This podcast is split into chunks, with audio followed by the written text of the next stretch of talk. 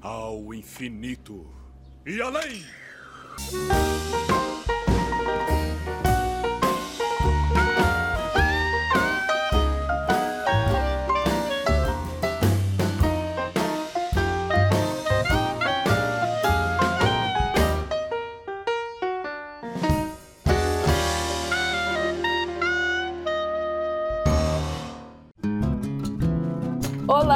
Nome é Maura e eu fui nove vezes para a NASA.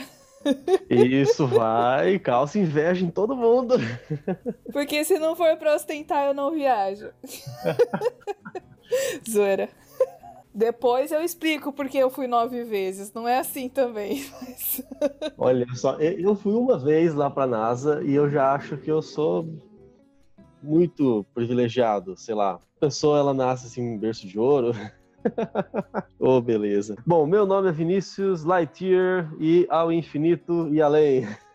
É isso aí, gente. Bem-vindos a mais um episódio do Origens Podcast. Eu acho que você já deve imaginar, afinal, você deve saber, porque você viu o título, né? Que nós estamos começando nesse episódio uma série em que vamos conversar sobre a NASA, porque a gente gosta muito desse assunto. Uma série que não é da TV Cultura, mas é do mundo da lua. Ai, meu pai. O sangue de Jesus tem poder, tem poder, tem poder. Ah, me segura. Segura que hoje o Vinícius está on fire. Hoje nós vamos então começar uma série sobre a NASA de três episódios. Como que vão ser esses episódios, Vinícius? A gente vai fazer o primeiro episódio agora, vai ser um episódio introdutório, vai ser meio blog, blog de viagem. A gente vai morfar. Hora de morfar! E vamos virar blogueirinhos. E os outros dois episódios a gente vai explicar um pouco do, do que, que a NASA fez, qual a importância da NASA, o como ela manipulou a raça humana para acreditar que a Terra é redonda. Hã? Não, não, não, volta, nada a ver com isso. Ah, tem que rir, mas tudo bem, vamos lá. É, na verdade, a importância que a NASA teve no, como programa, é, coordenando o programa espacial norte-americano e o que isso trouxe para a gente. O que, que, foram as missões Apollo, o que, que teve antes das missões Apollo, o que, que foi o, o Shuttle Program. Space Shuttle. É, isso aí mesmo. É, a construção da estação espacial e por aí vai. E nós vamos contar isso daí nos próximos episódios. É, a gente teve a oportunidade de ir pra lá e foi muito legal, muito incrível. Então a gente pensou, por que não contar da nossa experiência e também falar um pouco de ciência? Então, segura, aperta os cintos aí, que daqui a pouco a gente vai começar a falar do nosso assunto, mas primeiro. Vamos falar do que a gente sempre fala no início, Vinícius. Como que a galera consegue acessar a gente e nos, nos achar nas redes sociais? Isso é uma coisa muito importante da gente falar sempre. Curta, compartilha, ativa o sininho de notificações. Você vai encontrar a Origens Podcast no YouTube, com esse nome mesmo, Origens Podcast. Você encontra nas principais plataformas de streaming também, no Spotify, no Deezer, por aí, é só procurar Origens Podcast. E para você conversar com a gente, você pode, pode ir lá no Instagram e marcar a hashtag Origens Responde. A gente vai estar de olho nessa hashtag, a gente vai ver o que você tiver que falar pra gente, qualquer comentário, se tá gostando, se não tá gostando, o que, que você gostaria que a gente comentasse. A gente já andou recebendo na última semana algumas sugestões. E se você não, não é muito fã de redes sociais, ou mesmo que seja, mas você quer mandar uma mensagem um pouco maior, algum material, você pode mandar um e-mail para origenspodcast.gmail.com. Isso, inclusive, algumas pessoas têm deixado comentários para nós. Há uns dias atrás, o professor Joel, ele é professor do Senai, do curso de assistente administrativo, e o que foi muito legal é que ele tá usando o nosso podcast nas suas atividades lá com a galera, com os alunos dele, que são jovens aprendizes. Ele dá a disciplina de comunicação e tecnologias e ele usou o episódio que a gente fala sobre darwinismo social, né? Quando deu ruim na ciência. Então a gente quer mandar um abraço aqui para o professor Joel, para os alunos dele, e a gente fica muito feliz quando nossos podcasts são usados assim como ferramenta para a educação. Esse é um dos nossos objetivos também. Isso é muito bom porque a gente tem essa essa, essa ansiedade mesmo, né? Esse desejo de poder contribuir com o debate, contribuir com o aprendizado. Nós temos é, essa, esse essa veia de professor, assim, né? Essa vontade grande de compartilhar o conhecimento. E a gente fica muito contente de saber que vocês têm usado os nossos podcasts em sala de aula. Isso é muito bom. É, faz isso mesmo, usa e, e, e manda pra gente algum comentário, explica pra gente, fala como é que foi o feedback. Isso vai ser muito bacana, com certeza.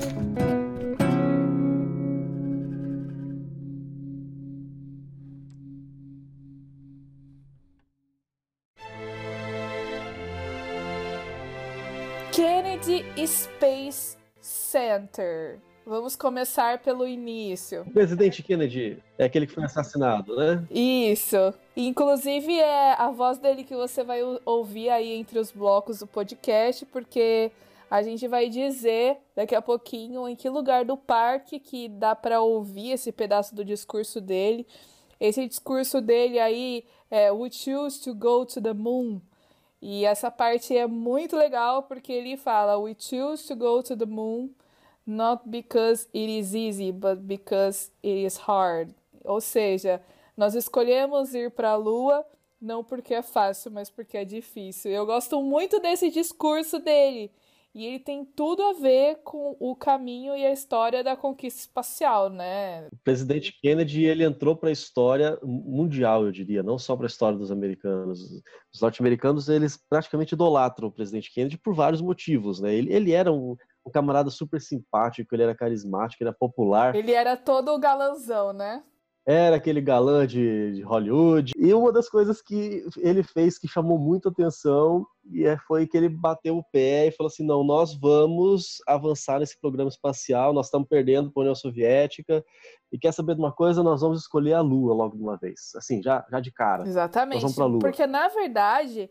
Nem foi ele que fundou a NASA. A NASA ela foi fundada pelo presidente Eisenhower, né? Que foi antes do Kennedy ali, porque os americanos realmente vendo é, essas atividades dos russos, deles criando satélites, enviando satélite para o espaço, os americanos pensaram assim: peraí, eu não posso ficar para trás. E teve também um acontecimento interessante que fez todos os americanos, se eu pudesse usar aqui uma linguagem um tanto quanto chula, mas fez todos os americanos ficarem com um pequeno cagaço. Que foi quando eles viram no céu o satélite russo Sputnik. Você vê aí um pouquinho do um pouquinho do contexto histórico, né? Você sabe que, claro que você sabe, você estudou no ensino médio lá, Segunda Guerra Mundial. Depois que acabou, criou uma, um, uma dualidade ali que vai muito além das fronteiras do capitalismo versus socialismo. Eram, eram duas grandes potências mesmo, que eram os Estados Unidos e a União Soviética. Claro que tinha essa questão capitalismo-socialismo, mas a coisa é muito mais além, era questão de poder, de dominação. E não existia ainda satélite, não existia foguete, não existia nada disso. E eles começaram a trabalhar nesse programa espacial, começaram a desenvolver essas novas tecnologias. O que, que aconteceu? Quem avançou primeiro, quem teve ali o, o, sucesso pela primeira vez em ocupar o espaço foi a União Soviética, quando lançou o satélite Sputnik em 1957, mais especificamente 4 de outubro de 1957. E não só foi é, inédito porque mandou um satélite para o espaço, algo que nunca ninguém tinha feito antes, não imaginavam fosse possível, mas esse satélite permaneceu em órbita terrestre por 22 dias. Então isso foi um sucesso monstruoso. Aí o povo já começou a ficar pensando assim: nossa, a União Soviética eh, já está conquistando espaço, então vai conquistar a Terra também. Ah, e se eles colocarem um, míssil nuclear no espaço e vão poder alcançar qualquer lugar do mundo? Em 57 a gente teve Sputnik, foram dois Sputnik, na verdade, né? Um foi o primeiro foguete, depois o segundo já carregou um animal, foi a, a famosa cadela laica, né? E ela morreu sete dias depois, lá no espaço. E aí, em janeiro, ainda antes de fundar a NASA, né? Porque ali tinha a Caltech, que é o Instituto de Tecnologia lá da Califórnia, junto com um outro laboratório que me fugiu o nome agora, eles desenvolveram o primeiro satélite americano e colocaram em órbita. Então isso foi antes de fundar a NASA, foi o Explorer 1.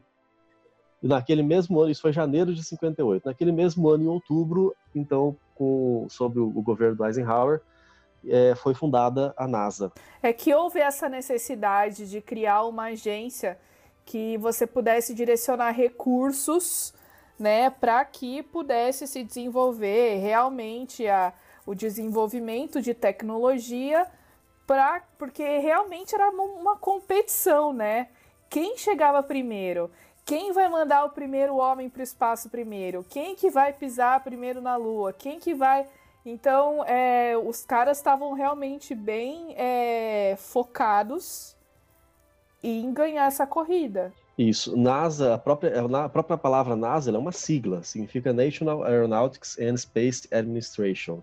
Tô gastando meu inglês aqui, But the second time I have control the Segura, porque senão não vai sobrar pra gente chegar até o final do episódio. Não, não, eu não vou repetir. vou falar em português agora. A tradução seria literal, seria Administração Nacional da Aeronáutica e Espaço. Então, isso é o que significa a NASA. Essa agência passou a ser responsável, então, por é, comandar ali o programa espacial norte-americano.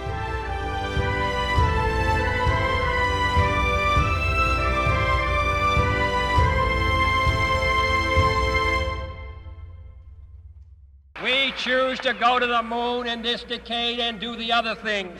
Not because they are easy, but because they are hard. A gente quer falar então no Kennedy Space Center, que fica lá em Cape Canaveral, que fica na, no estado da Flórida, lá nos Estados Unidos.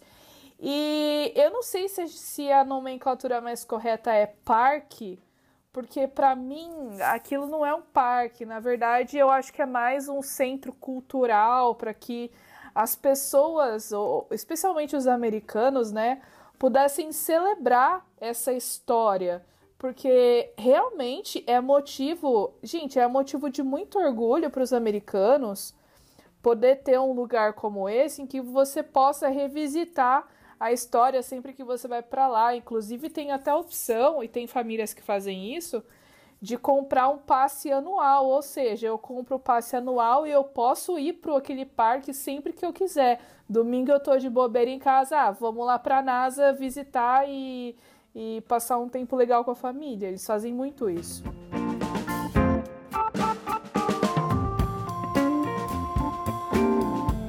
Como que eu faço para chegar nesse parque? Já sei que ele fica lá no Cabo Canaveral. Imagina que uma pessoa foi lá, tá em Orlando, né?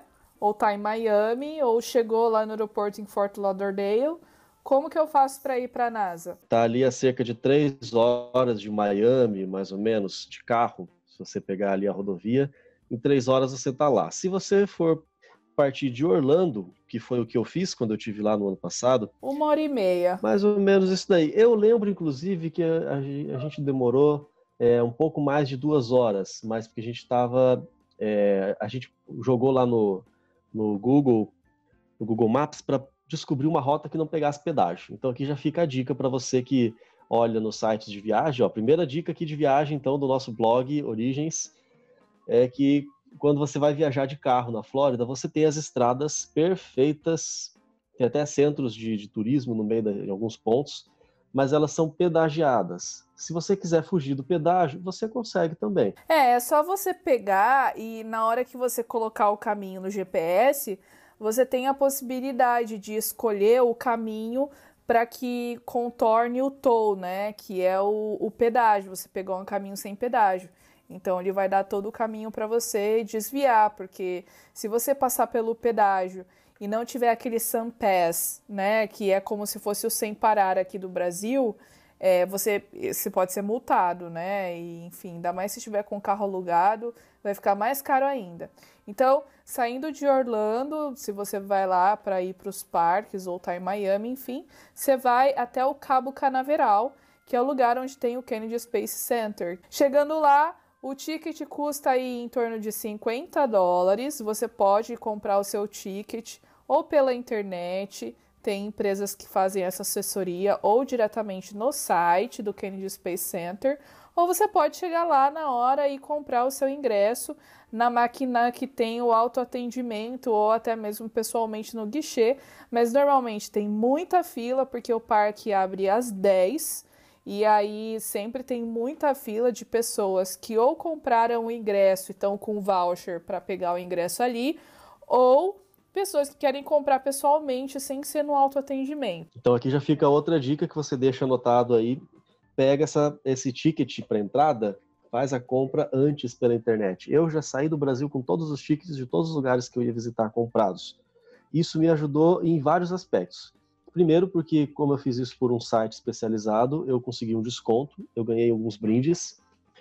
E segundo porque quando você chega lá, você tem uma fila diferente. Você tem uma, a fila para aqueles que estão chegando para comprar, que eu não peguei essa fila em lugar nenhum. Eu ia em outro lugar só para retirar o ticket. Eu já saía, já ia com o voucher na mão, né? Chegava lá assim, ó, tá aqui o meu voucher, me dá o ticket e eu já entrava. Então você ganha um tempo muito grande e, e, o tempo que você ganhar, você aproveita lá dentro. É muito importante isso. É, ou faz isso, ou vai lá no autoatendimento, que normalmente as pessoas não vão muito no autoatendimento, sempre tá vazio e dá para você pegar seu ingresso e sair lá rapidinho também.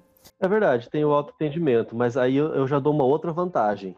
Você que não tem muita, muita facilidade com o inglês, você com certeza vai preferir o menor contato possível com esses, tanto autoatendimento quanto atendimento presencial, né? Você vai querer o menos de constrangimento possível. Então você já chega lá, tá muito fácil. Se você não quiser falar nada, você encosta no vidro lá o papel, aí o cara já sabe o que tem que fazer. É, e lá em Orlando, na Flórida, muita gente, tem muita gente hispana, né, que fala espanhol, então é, eles, eles conseguem te ajudar sim. Então, pegando o ingresso, você vai passar pela entrada, vai colocar seu ingresso lá, tem uma revista, aquela coisa toda que tem em todos os parques lá da Flórida, né? Aí você passa, né? E a dica é o seguinte: dica de como eu disse no início, de quem foi nove vezes para a NASA e fez esse passeio nove vezes. Por que, que eu fui para lá nove vezes? Porque eu trabalhei com intercâmbio e fui guia de intercâmbio por alguns, algumas temporadas lá nos Estados Unidos. Então a gente já tem os esquemas. Então a dica da gente, a primeira coisa que você faz lá quando entra, é, além, lógico, de você chegar cedo e pegar o parque abrindo, né, sempre, você entra na NASA e vai direto para fazer o bus tour, para fazer o tour do ônibus, que é uma parte mais demorada, mas também é uma das partes mais legais que tem para fazer no parque. Isso, pega essa dica da gente, agarra ela com força e não não se liberta dela jamais. Chegue lá no minuto que abrir o parque. Você vai por, vai por mim. Você vai querer aproveitar cada segundo lá dentro daquele parque. Se você gosta disso, né? Se você não gosta de nada relacionado ao espaço, nem vai, você perde seu tempo.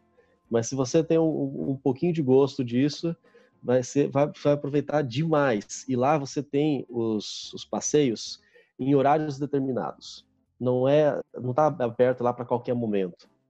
Então, dependendo do horário, você consegue ir, dependendo do horário, você não vai.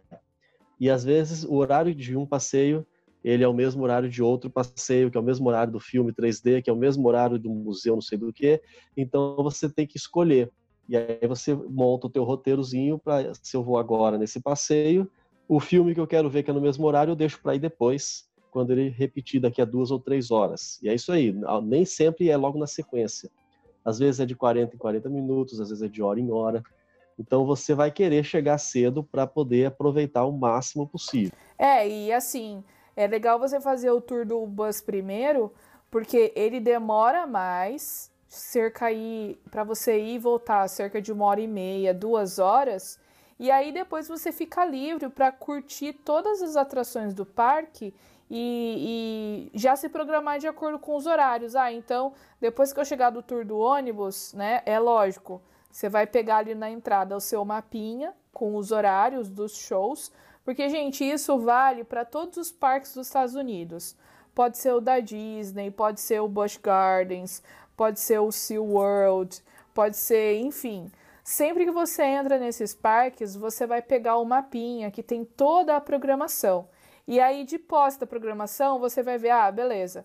Então agora eu vou assistir tal show, e aí, enquanto eu espero por aquele show, eu posso ir em tal montanha russa né? Então você sempre usa esses mapinhas que são super interessantes para você poder se programar.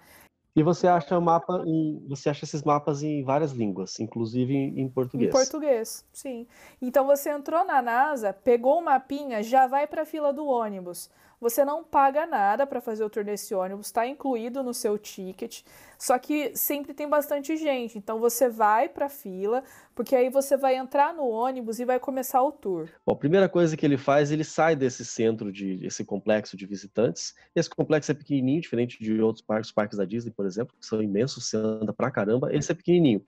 Tanto que ali em cinco minutos você vai do portão andando até o lugar do ônibus e você passa pelo parque inteiro. E ali o ônibus ele sai a cada 15 minutos. Logo que ele parte, ele faz ali uma curva para a direita e já você avista o primeiro foguete, que é o foguete do programa Mercury. Esse talvez você não, não, não seja tão familiarizado, mas o programa Mercury foi o primeiro programa que estava planejando para desenvolver a tecnologia para levar o homem à Lua. Quando eles decidiram levar o homem à Lua, antes de fazer o programa Apollo, o programa Apollo foi o que levou. Esse é o objetivo do Apollo mas antes eles tinham que criar tecnologia, não existia tecnologia nenhuma ainda. Então, para testar, para criar, é, para ver o que, que, tinha que ser feito ali, foi criado esse primeiro projeto, o projeto Mercury. Esse foi o primeiro projeto tripulado da exploração espacial da NASA. Ele durou de 1958, ali quando foi a criação da NASA mesmo, até 1963.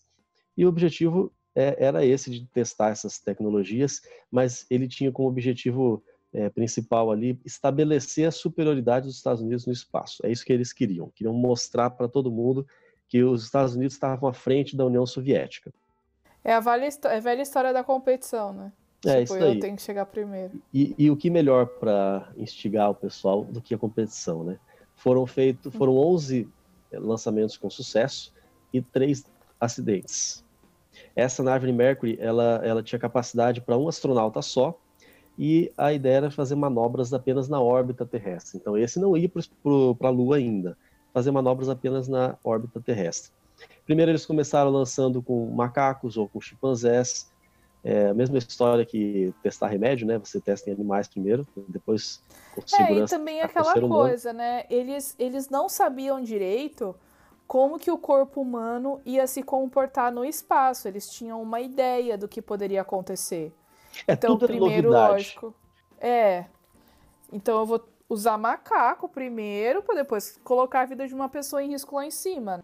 Os soviéticos também, eles mandaram uma, uma cachorra primeiro, né? É, é importante é, lembrar que esse complexo, ele não é só um parque, um centro cultural. Ali funciona a NASA.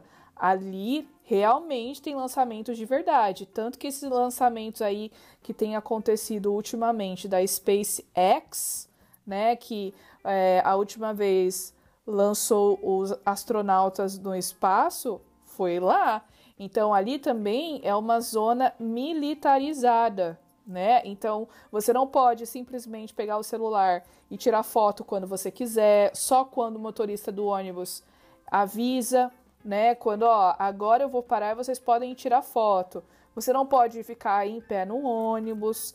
É, enquanto a gente está andando no tour, o motorista vai falando algumas coisas e vai passando uns vídeos para você poder conhecer um pouco mais da história. Então, assim, tem, tem todo um esquema para que você possa curtir, para que sua experiência possa ser ainda mais incrível. Só que você tem que seguir as regrinhas. E é uma coisa que é muito séria. Essa ó. parte da viagem você aproveita um pouco mais se você falar inglês mesmo, porque não, não tinha. É, não tem disponibilidade de texto ou legenda em português, por exemplo. Você vai ver o vídeo em inglês, é, o motorista vai falar, obviamente, em inglês. Se você souber falar inglês um pouquinho, pelo menos, você vai aproveitar. O meu inglês, assim, não é tão lá grande coisa, mas eu consegui entender pelo menos metade do que estava sendo dito. Então ele solta o vídeo, você vai vendo a história do que estava acontecendo na NASA e de vez em quando ele para. Por exemplo, essa primeira parada ali na frente do, do, do Mercury, ele não para, na verdade. Ele vai indo devagarinho. Ele passa bem devagar. Mas ele pausa o vídeo e aí ele fala no microfone dele lá, ó, aqui à direita vocês estão vendo o foguete do Mercury. Ele foi o que lançou o primeiro americano no espaço. Atrasado também, porque a União Soviética foi o primeiro. Em 1961, a Vostok primeiro é, pela União Soviética, ela lançou o cosmonauta Yuri Gagarin. Mas cosmonauta? Que curiosidade aqui, hein? Cosmonauta é igual astronauta, é a mesma coisa. Só que tem que seguir o orgulho dessas nações, né? A Rússia quer ser, a União Soviética né, quer ser diferente dos Estados Unidos, então eles deram um nome diferente.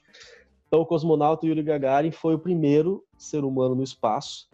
É, a nave Vostok 1 foi lançada em abril de 1961 e fez uma órbita na Terra e depois voltou. Um mês depois, em maio, a Mercury Freedom 7. Ela é lançada com Alan Shepard, que é o primeiro americano no espaço. Ele faz um voo que a gente fala que ele é suborbital. Ele foi inferior ao voo do Gagarin, porque o Gagarin fez uma órbita completa, né? O voo suborbital ele não dá uma órbita completa, ele sai um pouquinho ali da, da do, do, mais forte do campo gravitacional e depois retorna já logo em seguida. Ele ficou cerca de 16 minutos no ar, no, no voo. Né? E além disso, ele foi recrutado depois, lá na frente, eu já vou dar o um spoiler aqui, na Apollo 14, é, em 1971, 10 anos depois, ele foi de novo para o espaço e ele chegou a pisar na Lua. Ele foi a quinta pessoa a pisar na Lua. Aí, depois de passar por esse foguete da Mercury, você segue o tour. E é lógico que a gente não vai ficar descrevendo aqui todos os detalhes, mas um prédio super legal que o ônibus passa é o que eles chamam. Eu adorei esse prédio. Vehicle Assembly Building, que é o lugar onde eles constroem esses foguetes que são lançados lá da NASA. E esse, esse prédio tem algumas peculiaridades, né, Vinícius? O que, que a gente pode citar dessas peculiaridades desse prédio aí? Bom, você imagina que lá dentro são construídos os foguetes, né? Então você imagina então, não é pequeno. o tamanho do negócio. E o foguete ele não fica deitado, tá, gente? Ele fica de pé. Então você imagina a altura desse prédio. É imensa a altura desse prédio. Você é, não tem noção da gente falar aqui você imaginar, né? Você pode procurar vídeos e fotos na internet, mas realmente quando você chega lá perto, você fica de boca aberta, sem, sem palavras. E você nota já logo de cara duas faixas cinzas bem altas. Esse prédio parece um, um cubo, né? Ele tem uma forma assim, parece de um, sei lá, um cubo meio retângulo, meio, sei lá. Se a gente quer ser mais preciosista na coisa toda, a gente fala que ele é um prisma. Tá, né? mas não precisa não ser tem... preciosista. Ele é um cubo As aproximado. não são todas iguais. e, e, ele, e ele é muito grande. É, tanto que o foguete ele entra de pé por ali, né? E ele, é, a porta ela vai abrindo desde baixo até chegar lá em cima, né? Essa porta ela, é a maior porta do mundo. Ela demora cerca de 50 minutos para abrir. Do lado dele, você vê uma bandeira dos Estados Unidos, porque o americano coloca essa bandeira dos Estados Unidos em todo lugar que você imagina e não imagina também. E essa bandeira não chega a ocupar nem metade da altura da, do prédio. Mas ali a gente, é, eu ouvia, eu lembro de ouvir o motorista falar, essa foi uma das partes que eu entendi bem. Você conhece a bandeira do, dos Estados Unidos? Aquele monte de listras brancas e vermelhas e aquele retângulo azul com, com as estrelas, 50 estrelas dos Estados americanos. E o motorista falou para mim, para mim, no ônibus, né? Só no seu ouvidinho. eu, eu tava numa experiência tão imersiva ali dentro, tão uma, foi uma coisa tão impactante para mim que foi como se ele estivesse falando para mim. e ele falou que aquele espaço daquele retângulo azul ele tem o, as dimensões de uma quadra oficial de basquete. E as faixas, as, as listras, né, vermelhas e brancas, ele disse que são, são como se fossem faixas de trânsito. Você poderia estrada, usar né? aquele ônibus, passar aquele ônibus que a gente estava andando por uma listra daquela.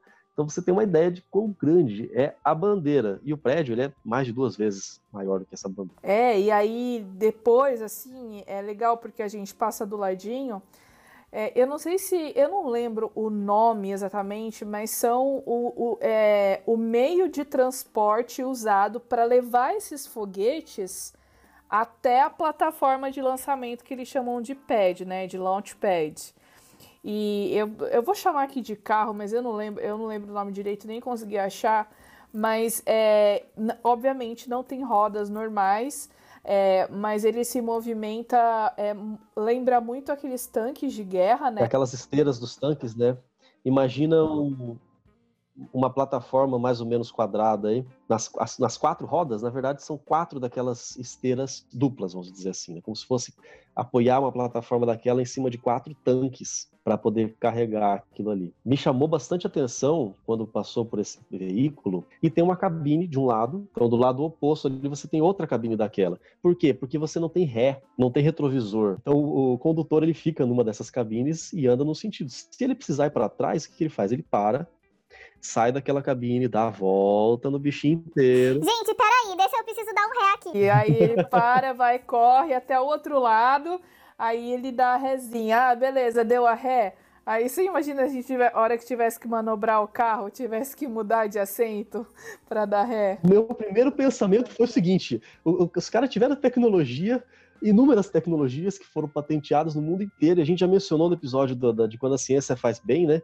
De que até muitas tecnologias que a gente usa até em exames, como a, as imagens, os exames de imagem, ultrassonografia e tudo mais, foram desenvolvidos a partir das tecnologias é, dos programas da NASA. E, e, e, com tudo isso, toda essa bagagem de tecnologia, eles não foram capazes de implantar o um sistema de ré, de retrovisor de câmera, qualquer coisa assim. Poxa, pessoal, é, vamos colocar um espelhinho aí para dar um ré, né? Mas é que o, o, o negócio é que esse veículo, ele é assim, realmente é gigantesco, ele gasta muito combustível, né? Nossa, eu sabia, eu sabia a quantidade quando eles falaram lá, mas são não sei quantos galões de combustível para cada milha que eles andam.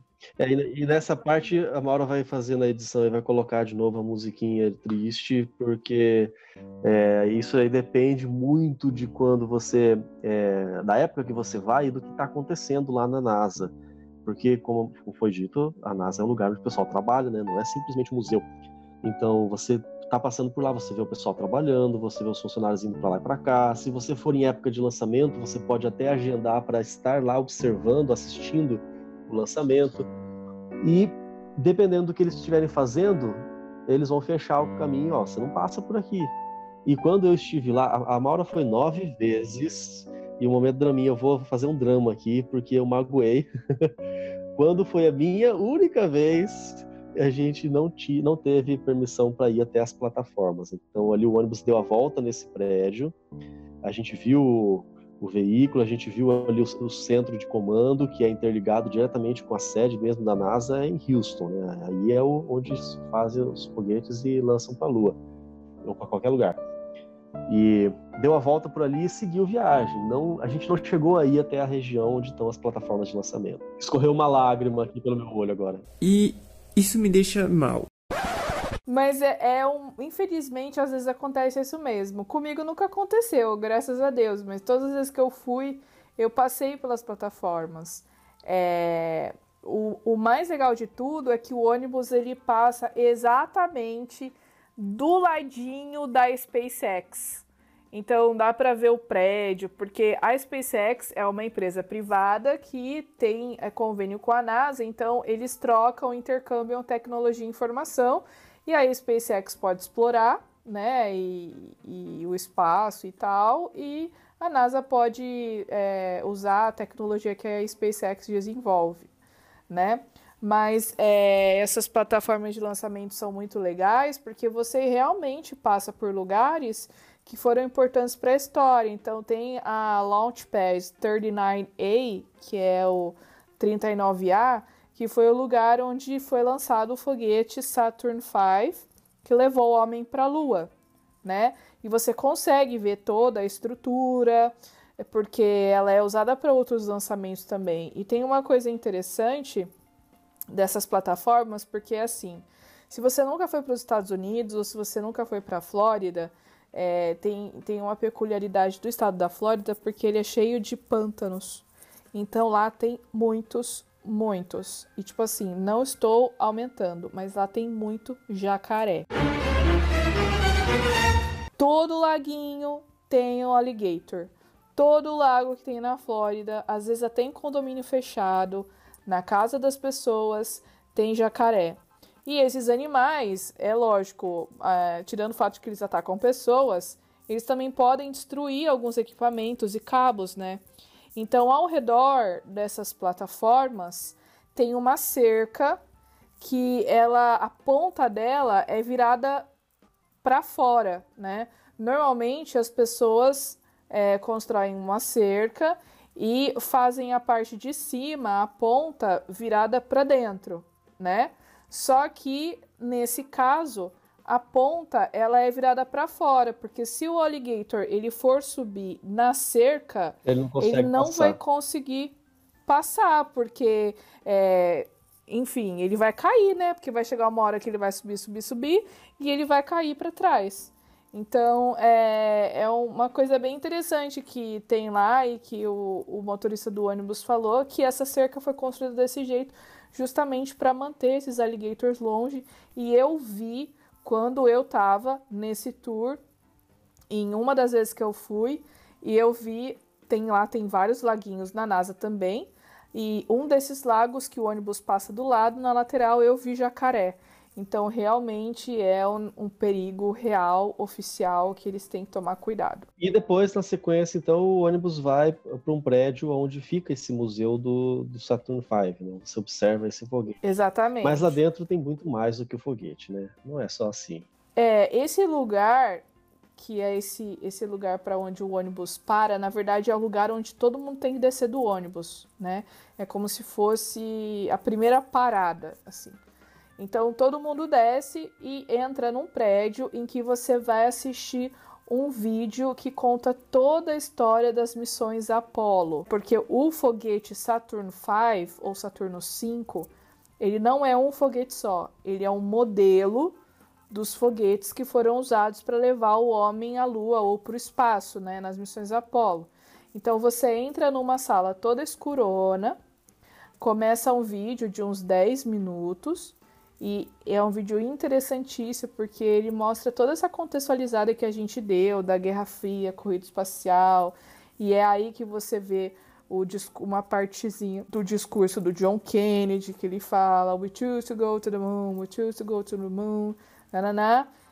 E aí depois você entra onde, Vinícius? Aí você vai ter acesso a uma sala. Eu achei sensacional essa sala, uma sala de comando Inclusive, os equipamentos ali são equipamentos reais da década de 60. É, verdade. Você observa os equipamentos. É igual quando você vê no filme, aquele monte de gente sentada atrás de um monte de painel com luzinha piscando.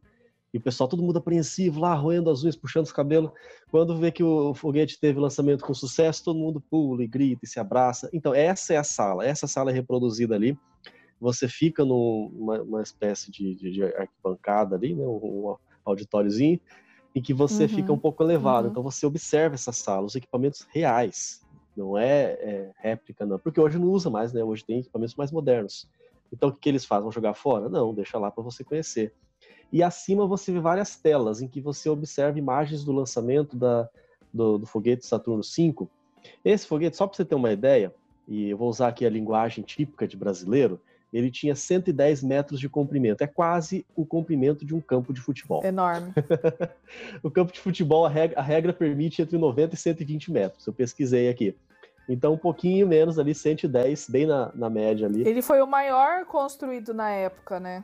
Por isso que ele é tão assim. Sim, é o comprimento de um campo de futebol. Imagina o tamanho dele. São três estágios, porque queima o combustível de um, para quem vai carregar peso à toa, né? Lança fora. Queima o segundo, lança fora. No final, lá na ponta, tem a cápsula, que vai aí o módulo lunar, né?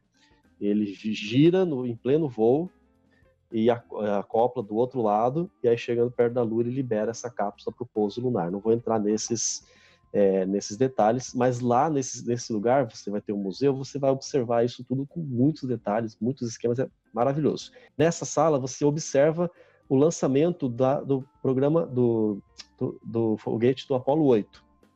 Por que, que o Apolo 8 foi importante? Nós vamos mencionar bastante no próximo episódio. Mas deu ali um, um probleminha no primeiro Apolo. Estava tudo prontinho quase para ir para a Lua. Durante um dos ensaios, deu um acidente e três é, astronautas vieram a óbito nesse acidente. Aquilo ali foi um choque para todo mundo, então o pessoal ficou testando e retestando, desmontou e montou e observou tudo para deixar o mais seguro possível. E aí passou o Apolo 2, 3, 4, 5, 6, 7. O próximo voo tripulado foi o Apolo 8. Então, esse, o pessoal estava muito apreensivo. Vai que dá zica de novo. Porque né? é igual eu falei também, né? Essas outras missões que não foram tripuladas foi justamente para recolher informação para saber o que, que eles tinham que fazer e preparar, né? Quais os preparativos. E ter um foguete seguro, né? Exatamente. Para não ter para levar as pessoas. Novo, né? Então, quando você entra ali no simulador, o objetivo é que você tenha a mesma sensação que as pessoas da época tiveram quando viram o foguete ser lançado, só que não fora, né? Ali, ali vendo a plataforma de, dentro de longe, da sala de comando. Como se você estivesse na sala de comando. E é verdade. Quando o foguete ele aparece sendo lançado mesmo, você vê a sala treme, os vidros balançam, faz aquele barulhão como se você estivesse na, na hora mesmo. É fantástico. É porque você senta ali na arquibancada e aí, quando apaga a luz, as luzes ali dos painéis de comando, os computadores que eles usavam realmente para controlar a, o lançamento do foguete. Então, tem uma hora que a luz apaga e aí os botões ficam todos coloridinhos assim e tem uma narração, como se você tivesse no último minuto antes do lançamento do foguete e ouvindo os últimos preparativos, aqueles últimos uh, itens da checklist, né? E aí até o momento em que você ouve então a, a contagem regressiva né? E a voz do narrador é muito legal, eu acho muito legal. Sim, é carregada de emoção, né? Porque eles estavam. É, foi o primeiro voo tripulado que realmente chegou. A, ele não chegou a usar na Lua, né? Foi o Apollo 11 que foi para a Lua. Mas esse eles deram uma, uma volta na Lua e voltaram. E foi, foi uma coisa inédita. E ali, naquele momento, você teve realmente a supremacia norte-americana diante dos soviéticos. É, e aí quando termina aí o, a, chega ali no zero, né, da contagem regressiva, é que você sente o que o Vinícius falou, que eles... Começa a tremer, é, as janelas vibram. Porque as janelas batem, de trás começam a vibrar e você vê uma luz vermelha, como se você estivesse perto das chamas do foguete, começa a tremer e é um barulho muito alto, então é muito legal. E aí depois que termina é, esse simulador, que é uma parte muito massa também, né, na hora de você sair. É, quando você sai desse, dessa sala, desse simulador, você tá dentro do é, do espaço do galpão onde você observa o Saturno V. Aqui ele está deitado, porque aí você vai percorrer todo o galpão e você vai passar em volta de todo o Saturno V. E eles falam isso aqui não é uma réplica, é um foguete real. A visão que você tem quando você sai do simulador. Não, isso é no Space Shuttle. Nesse também tem. Tipo assim, não é a mesma coisa. Mas para quem não conhece e não sabe o que tem lá, quando você sai daquela parte do simulador que tem o auditório, lá os lugares para você sentar, e você vê aquele negócio enorme do foguete, para mim foi um impacto. Tipo assim, uau, que gigante. Assim, sabe, o foguete. Aí você consegue ver do jeito que você falou mesmo, o foguete todo deitadão. E aí, depois que você fica ali curtindo, ou tem várias outras atrações ali no, onde tá, tem o foguete, né? Tem um lugar muito legal que é como se fosse é, num salão ali de exibição que tem todas as roupas, como se fosse a evolução de todas as roupas de astronautas que foram usadas desde o início até o dia que a gente está hoje. Você pode ver uma pedrinha da lua. É o tipo de coisa que você vai observar que o americano ele gosta muito de fazer, que é uma, montar uma linha do tempo. Então você vê a linha do tempo de como foi a, timeline, né, de como desenvolveu o projeto, até hoje como é que é visto essas coisas. Você vê ali a sequência de todos os desenhos, os patches, os logos de cada missão. Cada missão tinha um, um bordado ali que era um, um, logotipo diferente. Você vê tudo isso ali em sequência. Você vê os astronautas também, você vê bastante coisa. Lá no final você tem um restaurante. Se você tem um pouquinho mais de dinheiro, tem outro lugar que a Maura vai comentar daqui a pouco que é muito bom. Eu não sei como é que é, porque eu tinha o dinheiro bastante curto. então eu, eu, tinha que tirar daqui para colocar lá. Então eu não comi dentro de nenhum parque, não, comi, não comprei nada por ali. Eu só é, levava lanche. Mas ali, se você quiser, você pode almoçar do lado da, da cápsula lunar. Sabe uma coisa que eu achei incrível nesse espaço? Foi que você pode ter acesso a um astronauta de verdade. Eles ficam por ali, tem astronautas aposentados, às vezes, eles ficam por ali, ou outros funcionários da NASA. Quando eu passei por lá, quem tava, tava lá ele sentado, todo velhinho, já tinha uns dois, três ali conversando com ele. Eu não quis conversar, o tempo também estava bem corrido, e meu inglês, falei já que não é tão, tão bom assim. Mas tem uma plaquinha do lado lá quem estava lá era o Jack Martin, ele foi do programa Mercury e também foi é, do, ele, ele, ajudou a desenvolver o sistema elétrico do programa Apollo. E ele está aposentado da NASA desde 69, desde 1969.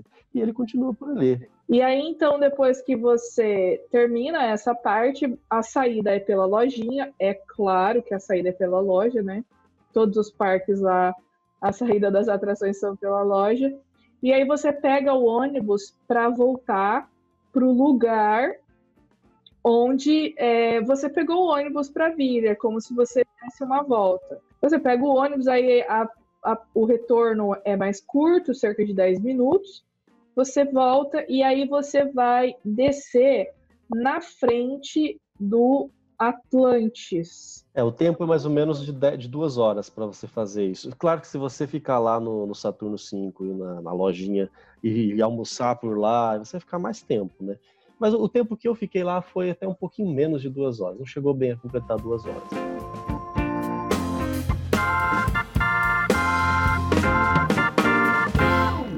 We choose to go to the moon in this decade and do the other things not because they are easy, but because they are hard.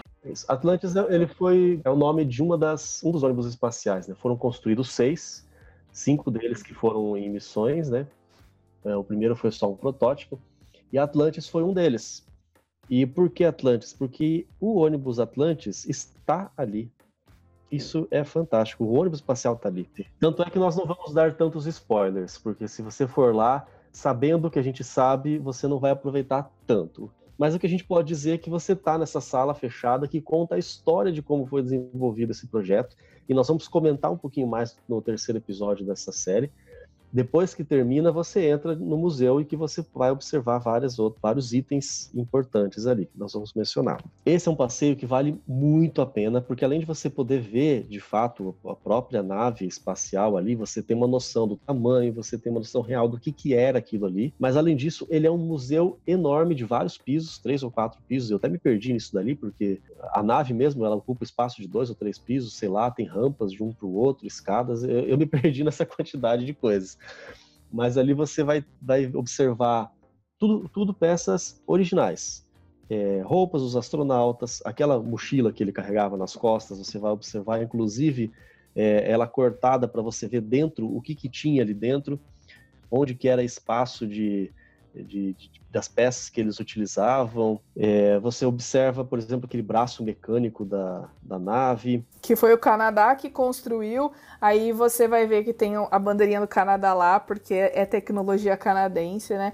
Enfim, eu acho que esse galpão ele é interessantíssimo, porque esse vídeo que você tem que ir no início, você tem que assistir para você poder é, depois poder ver a Atlantis, que é o ônibus espacial então, todo, toda a exposição que está ali na Atlantis é uma homenagem aos astronautas e à missão da, a, as missões da Space Shuttle, né?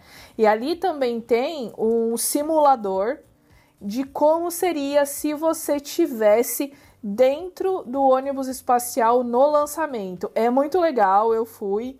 É, a gente senta assim, coloca o cinto de segurança e aí tem uma hora que a cabine ela fica 90 graus, né? Porque você senta normal e aí quando começa a simulação ela vira 90 graus para simular exatamente a posição que os astronautas ficavam na hora do lançamento. E aí tem aquela tremedeira, tudo, assim, é, é muito interessante, vale a pena. Tem uma fila, não precisa pagar, é um, um programa legal para fazer, assim. Além de ver todas essas coisas que o Vinícius falou. Tem um, um dos pneus usados, né? Nossa, no, o pneu era enorme. No Space Shuttle. E você vê curiosidades, como aquele pneu ele era usado uma vez só.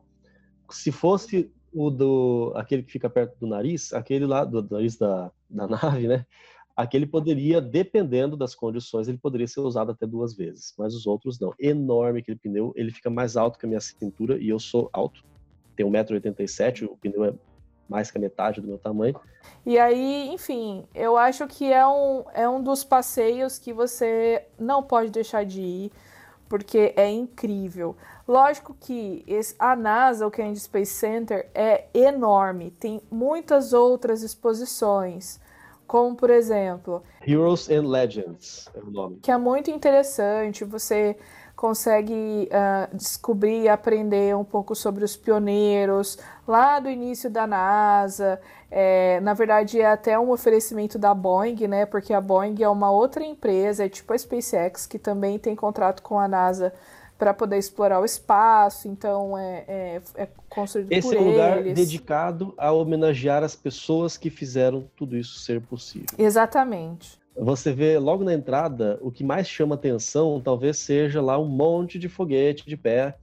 Parece um, um jardim lá, um, uma floresta de foguete. Na verdade, o nome é bem parecido. O nome é Rocket Garden, o jardim de foguete. Ali são réplicas, né? Esses não são reais, mas são o tamanho real, as dimensões reais de diversos foguetes. Do projeto, do programa Mercury, do programa Gemini, do programa Apollo, é, alguns outros que, que são mais, mais modernos.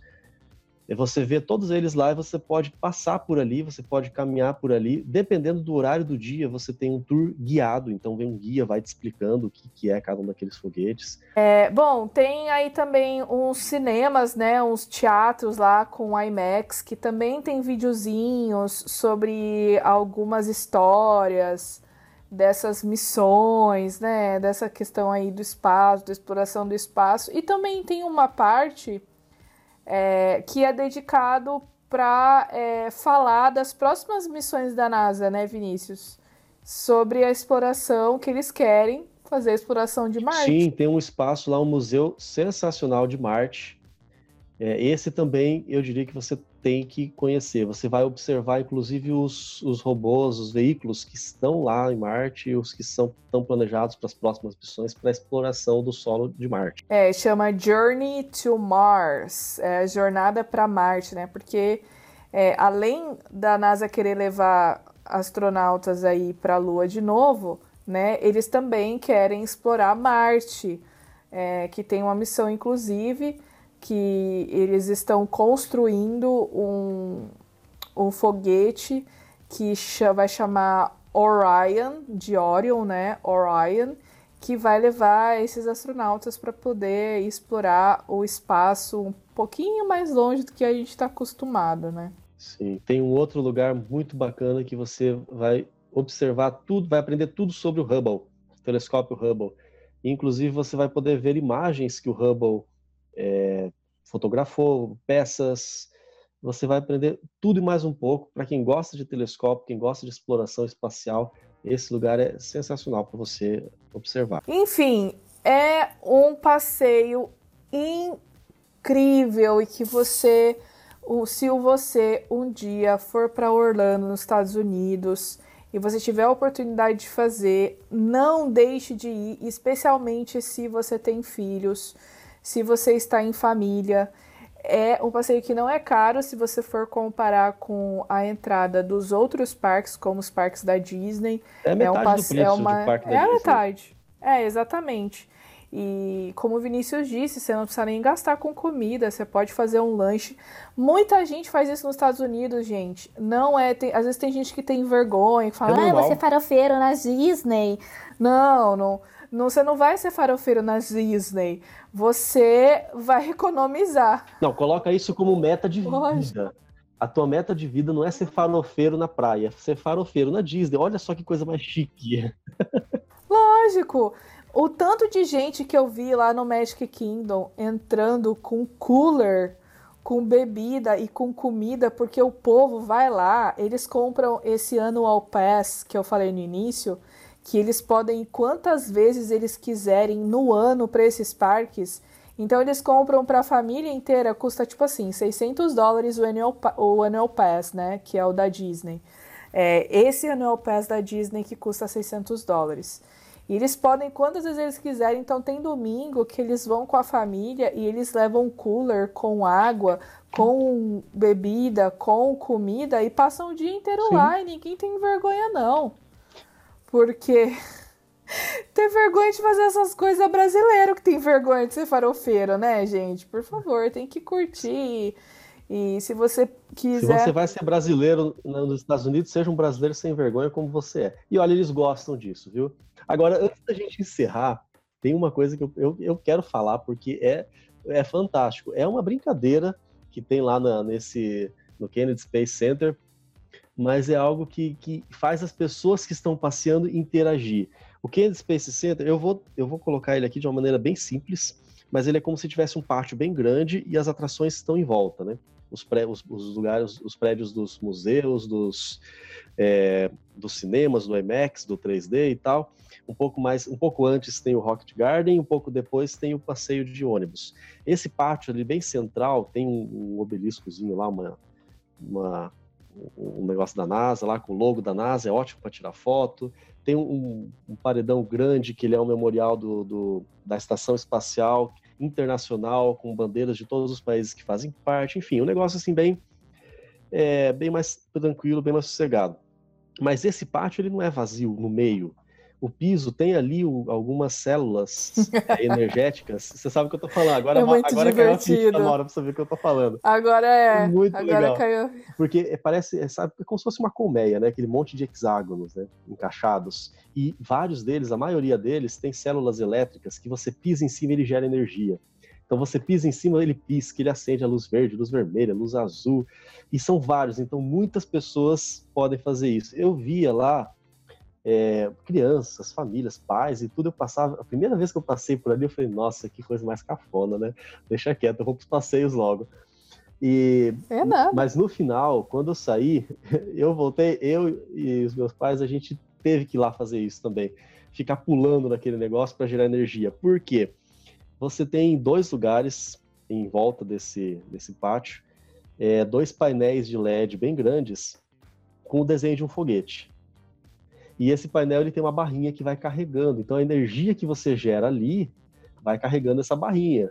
E quanto mais você pula, mais vai carregando a barrinha. Por isso que eu passei direto na primeira vez, porque a barrinha estava lá bem no comecinho. Quando eu voltei, essa barrinha estava no final. Falei, eu quero ver o que acontece agora. Uhum. Aí eu comecei a pular, meu pai começou a pular, minha mãe começou a pular. A gente via velho, criança, adulto, todo mundo pulando, se divertindo naquele negócio. É muito legal. Quando todo mundo faz, não é, não é vergonhoso, né? É divertido. E aí, quando preenche aquela barrinha, a gente fala ou deixa para de curiosidade? Não, vamos falar, né? Esse, esses dois painéis, eles são, são dois totens, né? É, não é só o painel, porque a imagem é de um foguete. Então, na parte de baixo, quando preenche a barra, começa a sair é, fumaça. É fumaça, acho que é, não sei se é vapor de água ou se é gelo seco, não parei para pensar nisso que era. Como se fosse a fumaça do próprio foguete. E esse foguete que está no painel de LED, ele decola. Então, ele vai decolando e você, você vê no, no desenho como se estivesse sendo lançado na plataforma e depois é, ele voando no espaço. Então ali você mesmo, com a sua energia, sua dedicação e a sua falta de vergonha na cara, você contribuiu para lançar o foguete no espaço. Olha só que legal. É muito legal. A última vez que eu fui, que eu estava com o pessoal do intercâmbio, e eu fui na frente na fila, né, para levar, para mostrar para a galera o caminho, para levar todo mundo. E aí eu já tinha passado por lá. E eu comecei a pular para as luzinhas acenderem, né? Tipo como se eu estivesse pulando uma amarelinha, assim. E aí a galera da fila começou a ver que eu tava pulando, todo mundo começou a pular também, sabe? Porque o pessoal Basta fica um com começar medo. e o resto quer ir também. É, o povo fica com medo de alguém chamar atenção, fazer alguma coisa, mas aquilo tá ali para isso, para se divertir mesmo, né? Mas olha, vale a pena você juntar o dinheirinho, faz, fazer igual a gente, ou, ou encaixa num programa de intercâmbio, como a Maura fez, ou economiza a, toda a tua vida, metade da tua vida, para você poder fazer um passeio como esse. É claro que eu não fui lá só para visitar o Space Center, né? A gente foi visitar. A gente já deu a dica aqui: os dois principais é o passeio de ônibus, o tour, que você vai conhecer lá as plataformas e vai conhecer o Saturno 5, e o Museu do Atlantis, do ônibus espacial, do Shuttle Program, né? Space Shuttle. Depois o resto você vai vendo conforme você é, tiver à disposição. Né? Você vai procurar aquele folhetim que a gente falou, logo na entrada tem, tem lá em português também. Tem os horários de todas as atrações, a duração mais ou menos, tem alguns que duram meia hora, tem uns que duram duas horas, como esse passeio de ônibus, tem alguns que duram 15 minutos, e aí você monta o teu roteirinho, gasta ali uns 10 minutinhos para montar o teu roteiro e aproveita o máximo que você puder. Vale muito a pena. Então é isso, pessoal. A gente vai ficando por aqui. Nos encontramos na próxima com a nossa série sobre a NASA. No próximo episódio, vamos falar sobre as missões Apollo. A gente se encontra. Até. O presidente Kennedy disse que o, os Estados Unidos iria para a Lua antes do final da década. Nós vamos antes do final do mês. No próximo episódio, a gente está lá. Até mais.